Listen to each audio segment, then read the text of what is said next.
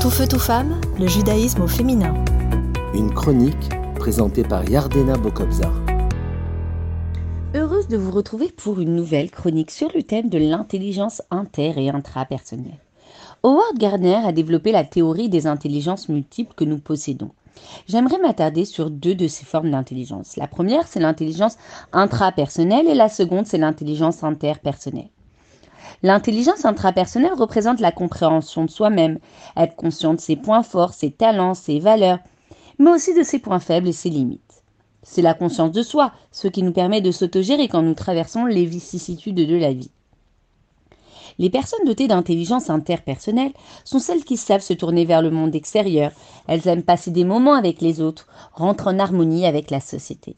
Elles sont empathiques et sympathiques. Elles apprécient le fait d'être entourées d'amis et puis collaborent facilement. Elles effectuent un travail d'équipe et communiquent aisément. Enfin, ces individus pourvus d'intelligence interpersonnelle ont le sens de l'intérêt de la communauté et aiment rendre service aux autres. Et puis ces deux intelligences constituent des besoins chez l'humain. Elles sont vitales et doivent être développées. Est-ce que nous allons observer dans les deux sidrotes de cette semaine la sidra de Vayakel qui vient du mot Kaal, communauté. Moïse rassemble le peuple et transmet l'ordre de, construire le sanctuaire. Et nous voyons comment tout le peuple y participe solidairement, hommes, femmes et enfants. Et puis à la lueur de la chassidoute, le rabbi nous enseigne que chacun contribue par tous ses moyens à l'édification du sanctuaire. Chaque personne avec ses talents artistiques et sa sagesse confectionne et s'investit dans, dans, cette réalisation. Qu'il soit minime ou conséquent, le, don de chaque individu représente une participation supplémentaire pour aboutir à cette édification. Et puis, Pécoudé fait référence à l'individualité. Il s'agit de compter en détail chaque partie des ustensiles. En effet, chacun des ustensiles a son utilité spécifique dans le sanctuaire et revêt un intérêt de toute importance. De même, chaque personne est unique en son genre et son rôle dans la création du monde est irremplaçable. Oui, vous pouvez le dire haut et fort. Et puis parfois, nous vivons des moments plus communautaires qu'individuels et vice-versa.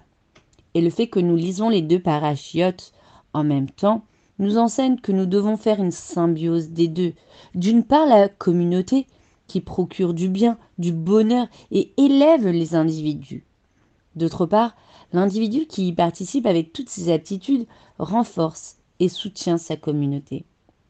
De plus, celui-ci développe ce sentiment d'appartenance qui le fait vibrer.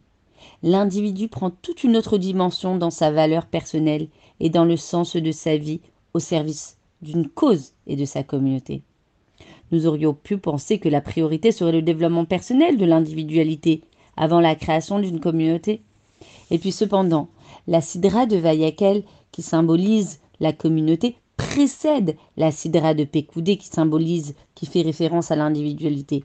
Et le rabbi de Lubavitch nous explique que l'objectif primaire est de former une communauté remplie d'amour et d'entraide, et que ceci permettra automatiquement d'influencer, de raffiner les individus membres.